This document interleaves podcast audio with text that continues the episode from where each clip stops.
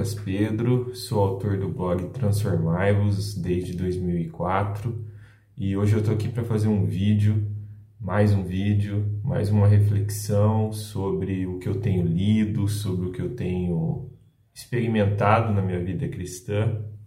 E hoje eu trouxe algo um pouco diferente aqui para vocês. Eu trouxe esse livro aqui, ó, que é um livro que não é cristão, né? O Ego é Seu Inimigo. Ryan Holiday é um best-seller no, nos Estados Unidos. Eu já tinha me encontrado com esse livro numa livraria há alguns anos. Me chamou muita atenção, sabe quando você pega o livro, lê, lê a contracapa, fica interessado, mas não comprei o livro, não li.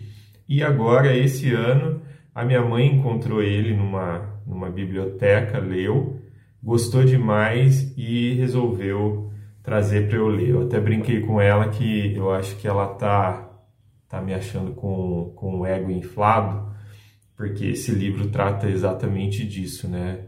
De pessoas que deixaram o seu ego é, crescer demais a ponto de prejudicar a sua vida e a vida dos outros tanto quando elas estavam em momentos de sucesso quanto quando elas estavam em momentos de fracasso na vida pessoal ou profissional. É, por que, que eu estou fazendo um vídeo sobre esse livro? É, eu gosto de fazer intersecções entre conteúdos que são seculares, entre conteúdos que não são cristãos, séries, filmes, livros, textos, né? E a fé cristã, a palavra de Deus. Então eu estou aqui com o livro, o ego é seu inimigo, e estou aqui também com a palavra de Deus, a Bíblia, para fazer algumas intersecções. Bom, a primeira coisa que eu preciso falar sobre esse livro é que eu gostei muito que logo no começo ele trata do ego, ele já explica que quando ele está falando de ego, ele não está falando do ego do ponto de vista psicanalista, do ponto de vista dos estudos da psicologia, dos estudos é, de Freud, dos estudos de Jung. Ele não cita Jung, mas ele poderia também citar Jung, que é um, um autor que eu gosto muito, que é o pai da psicologia analítica. E tanto Freud quanto Jung, eles tratam do, do ego como se fosse um órgão do, do, da psique humana. E eles não tratam o ego de modo pejorativo. O ego, pelo contrário, é, é considerado algo importantíssimo dentro da psique humana. Não tem como se livrar do ego, não tem como é, considerar ele só um inimigo, tal como o próprio livro aqui coloca. Mas ele deixa bem claro aqui, o Ryan Holiday, que ele não está usando a palavra ego do ponto de vista técnico, psicanalista. Ele está usando a palavra ego do ponto de vista casual, que, pelo, pelo que eu entendi aqui, não é só no Brasil, é no mundo todo nós usamos, que é o ego, quando a gente fala assim, fulano tem um ego do tamanho de um prédio, fulano está com o ego inflado, né, que é justamente esse lado pejorativo do ego. Então, assim, é, é, é desse ponto de vista que ele é, traça o seu as suas, as suas reflexões sobre o livro. E como ele faz isso? Ele faz isso de uma maneira muito jornalística. Ele pesquisa, pesquisou, né, uma quantidade é, absurda, né? se você tiver a oportunidade de ler o livro, você vai ver, ele pesquisou uma quantidade absurda de é, líderes, principalmente líderes, pessoas que foram e que são muito influentes, e ele traça é, comparações entre lideranças, entre pessoas muito influentes que, que deixaram o seu ego tomar conta, a ponto de perder o propósito daquilo que elas estavam fazendo e de outros líderes que não, não deixaram o seu ego inflar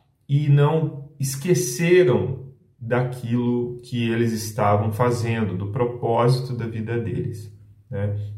uma coisa que eu acho muito interessante, que eu achei muito interessante no livro, é que ele procura, o Ryan Holiday, ele procura é, desbancar, é, desfazer a imagem que nós temos hoje na nossa cultura de que líder bom é justamente esse líder egóico, esse líder que tem um ego do tamanho de um bonde que por ter um ego gigantesco, ele vai atropelando as coisas e as pessoas, né? Isso eu achei muito interessante porque ele está lutando contra um sistema de valores. Nós temos a ideia justamente de que o líder bom é aquele líder que ele, ele tem uma, uma forte visão do seu negócio e nada nem ninguém consegue desfazer aquele caminho dele, ele vai como um touro indomável, né? Ele coloca aqui exemplos de líderes diferentes disso, líderes que conseguem é, é, valorizar os outros, valorizar as pessoas que estão junto com eles e, e, acima de tudo, valorizar o propósito daquilo que eles estão fazendo. Uma parte do livro que me chamou muito a atenção é que ele nos coloca diante de uma encruzilhada entre o ser e o fazer. E o que, que significa isso? Eu vou dar um exemplo pessoal que fica mais fácil, é, que, que foi o, o, o exemplo que eu acabei aplicando para entender. Eu estou fazendo é, a prova, vou fazer a prova para entrar no seminário, para me tornar pastor. A partir do momento que eu decidi isso, é, o meu ego, nesse sentido né, pejorativo aqui, começou é, automaticamente pensar e ficar obcecado com relação ao Lucas sendo pastor. Né? Eu, pastor. Então, pastor Lucas Pedro. É, esse, é, é, esse, esse, esse mecanismo da nossa mente é que esse autor aqui ele chama do, do da obsessão do ser e ele ele nos move é, com vários exemplos de vários líderes ele nos move a pensar o contrário a pensar sobre o fazer. Então no meu caso o que é importante eu pensar e o que é importante eu gastar meu tempo e minha energia? Sobre o, o fazer o, o, pastorear e não sobre a preocupação em ser pastor, em que tipo de pastor você é, é, o que as pessoas vão achar de mim, não. É, eu, eu tenho que pensar no meu fazer diário como pastor e no, no propósito que eu tenho e como eu vou é, abençoar a vida das pessoas nesse ofício de fazer uh, o, o, pastorado, né? o pastorear essas ovelhas. Né? E, e eu sei que você já está pensando como isso é óbvio e como isso é o mais importante, principalmente tratando-se do reino de Deus. Né? É, eu também queria falar que eu acho incrível como é, o autor, mesmo sem é, explicitamente citar a palavra de Deus, como ele consegue, por aquilo que nós cristãos reformados chamamos de graça comum, é, se aproximar tanto dos valores bíblicos, dos valores cristãos, simplesmente buscando a, a sabedoria, simplesmente buscando a honestidade consigo mesmo e com os outros simplesmente buscando a, a sensatez, né?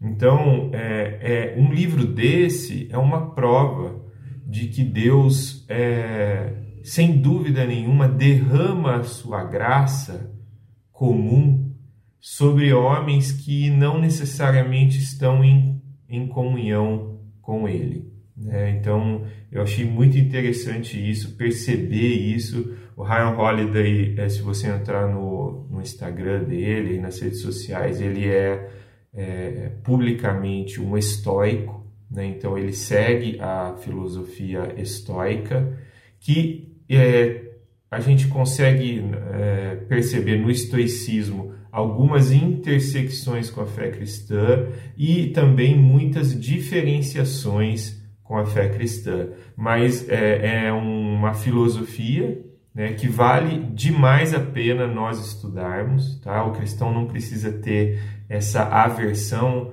não precisa criar essa demonização com relação a outras filosofias, pelo contrário, é importante a gente estudar e justamente saber tecer essas, essas influências, essas intersecções e essas diferenciações né, que existem da, da filosofia cristã com outras filosofias é, seculares. É, eu achei muito bacana. Se você tiver interesse em ler o livro, ele divide o livro em três partes. Ele fala sobre a influência do ego quando nós estamos aspirando algo, né? De novo, trazendo para a minha experiência pessoal, eu estou aspirando o, o ser e o fazer pastoral.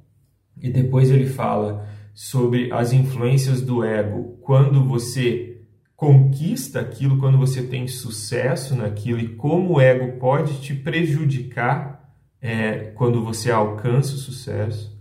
E uma parte que eu achei demais, assim, muito importante, que é a terceira parte, que ele fala sobre como o, o ego pode nos prejudicar ainda mais nos nossos momentos de fracasso na vida. Né? Inclusive, ele tece é, um, a questão, né, o problema de como o ego, essa obsessão no, com a nossa própria imagem, nos leva, já levou e leva e vai continuar levando, infelizmente, muitas pessoas ao suicídio por conta de não suportar a ideia de ser considerado um fracassado profissionalmente ou familiarmente. Então é muito importante, né, é, uma leitura como essa, um aprofundamento sobre, sobre esse com relação ao, ao ego. E uma coisa que me fez ir, ir, ir, lendo o livro e até o final foi que minha mãe me deu um, um, um spoiler, assim, né, um, me colocou é, um desafio dizendo que no final do livro tinha algo muito importante, muito interessante, realmente tem.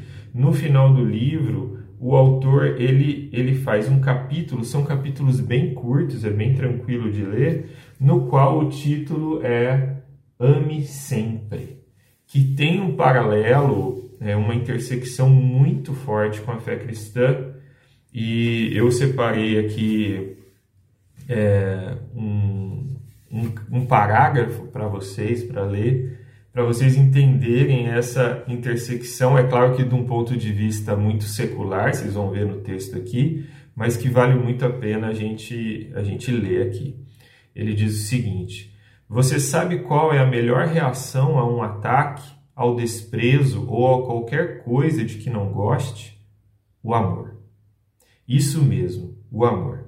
Paga o vizinho que não quer abaixar o som, paga o pai ou a mãe que o decepcionou, paga o funcionário público que perdeu seus documentos, paga o grupo que o rejeita, paga o crítico que o ataca, paga o ex-sócio que roubou a sua ideia, para a vaca ou o filho da mãe que o traiu. Amor. Cara, é impressionante você perceber como que uma pessoa é claro que, que provavelmente o Ryan Holiday tem uma base cristã, inclusive em alguns momentos do livro ele cita alguns textos cristãos, então é, é, claro que ele conhece a palavra de Deus, que ele conhece o Evangelho, mas ele não se publica como cristão e não diz que o livro é cristão, e é impressionante como ele consegue é, ir no profundo da queda humana, né, que nós aqui cristãos bíblicos chamamos de a queda humana, que é justamente essa influência do ego, nos levando a matar, nos levando a morrer, nos levando a se suicidar por conta do ego. Então ele consegue ir no, no profundo dessa questão do ego e também ele consegue ir no, no sublime, no, a ponto de entender que mesmo quando as pessoas nos ferem, a melhor reação a melhor retribuição que nós podemos dar a, a, a, essas pessoas é o amor. E ele, inclusive, nesse capítulo, ele argumenta que a amargura, a vingança ela só vai te prejudicar. Ele argumenta de uma maneira muito racional a respeito disso, né? Então, gente, é um livro que vale demais a ler, vale demais fazer essa intersecção. O que eu colocaria de contraponto aqui com, com a fé cristã é que, é, obviamente, o autor, ele, como não é um livro cristão, como não é um livro religioso, é, o ponto de referência dele continua sendo o eu. Então, o que ele está propondo aqui, quais são os limites, então, por não ter, não ser baseado numa fé em Deus, por não ser baseado no nosso propósito cristão máximo, que é viver para glorificar a Deus, o limite do autor é entender é, esse método de é, operação da vida, no qual a gente subjuga o nosso ego para viver uma vida com o propósito de ajudar aos outros. Né? Então, existe uma intersecção, claro, com a fé cristã, muito importante, mas tem esse limite de não considerar o propósito de Deus para nossa própria vida. E nós, como cristãos, nós sabemos que nós precisamos encontrar o nosso propósito de vida em Deus e no reino dele. Né? Inclusive, sobre reino, eu gostaria de trazer um texto aqui que tem tudo a ver, um texto bíblico que, que várias vezes me, me veio à memória enquanto eu lia o livro, me deu vontade de chegar para o Ryan Holiday e falar, cara, coloca esse texto no, no, no, seu livro, porque tem tudo a ver esse texto, que é quando, eu não vou ler o texto aqui, só uma, um, uma frase de Jesus, mas você deve conhecer aquele momento onde a, a mãe dos filhos de Zebedeu, que ela não tem um nome aqui, né? Que é, são os discípulos de Jesus, Tiago e João, ela chega para Jesus e pede para Jesus dar aos seus filhos, Tiago e João, um lugar de honra e de destaque no reino de Jesus. É interessante que eu nunca tinha percebido que é, no, o pedido da mãe do, de Tiago e João é o seguinte: Jesus pergunta, o que você quer? Ela responde, por favor, permita que no seu reino, aqui na Bíblia, nessa versão é, transformadora que eu estou lendo, é, os autores, os, os intérpretes aqui fizeram questão de colocar reino é, em letra minúscula em letra minúscula, obviamente, porque essa mulher não estava aqui considerando o reino de Deus. Ela estava considerando o reino de Jesus, caso ele ascendesse humanamente ali entre os homens. Então ela pede o seguinte: que no seu reino, meus dois filhos, Tiago e João, se sentem em lugares de honra ao seu lado um à sua direita e outro à sua esquerda. Olha só que interessante. Essa mulher, essa família aqui no caso, estava preocupada com o ser, estava preocupada com que seus filhos, que estavam ali dedicando a sua vida a Jesus, tivessem um lugar de honra, um lugar de prestígio, um lugar egóico, caso Jesus ascendesse socialmente é, ou militarmente ali no reino dos homens. E aqui embaixo, é, depois que aquilo virou um problema entre os discípulos, porque os discípulos ficaram sabendo daquele pedido e todos eles tinham sim suas intenções egóicas ali ao estar em torno de Jesus, Jesus diz o seguinte: Vocês sabem que os governantes deste mundo têm poder sobre o povo e que os oficiais exercem sua autoridade sobre os súditos. Entre vocês, porém, será diferente. Quem quiser ser o líder entre vocês, que seja servo, e quem quiser ser o primeiro entre vocês, que se torne escravo. Pois nem mesmo o filho do homem, olha só que interessante, nem mesmo o filho do homem, que é ele, né, que é Cristo, veio para ser servido, mas para servir e dar a sua vida em resgate por muitos. É exatamente essa mentalidade, é exatamente esse modo de liderança servil que o Ryan Holiday tenta colocar em toda a extensão do seu livro. E é exatamente esse modo aqui que Jesus nos ensina. Entre nós cristãos, aquele que quer é, é, ser líder, aquele que quer ter influência sobre as outras pessoas, precisa entender que no reino de Deus ele vai se ajoelhar e ele vai servir, ele vai fazer, ele vai abençoar a vida dos outros. Então tem é, intersecções, paralelos maravilhosos entre esse livro secular e o reino de Deus. Recomendo demais. Se vocês puderem, leiam e se vocês quiserem tirar alguma dúvida ou discordar de algo que eu falei, pode deixar aí nos comentários. E é isso aí. Transformai-vos com menos ego.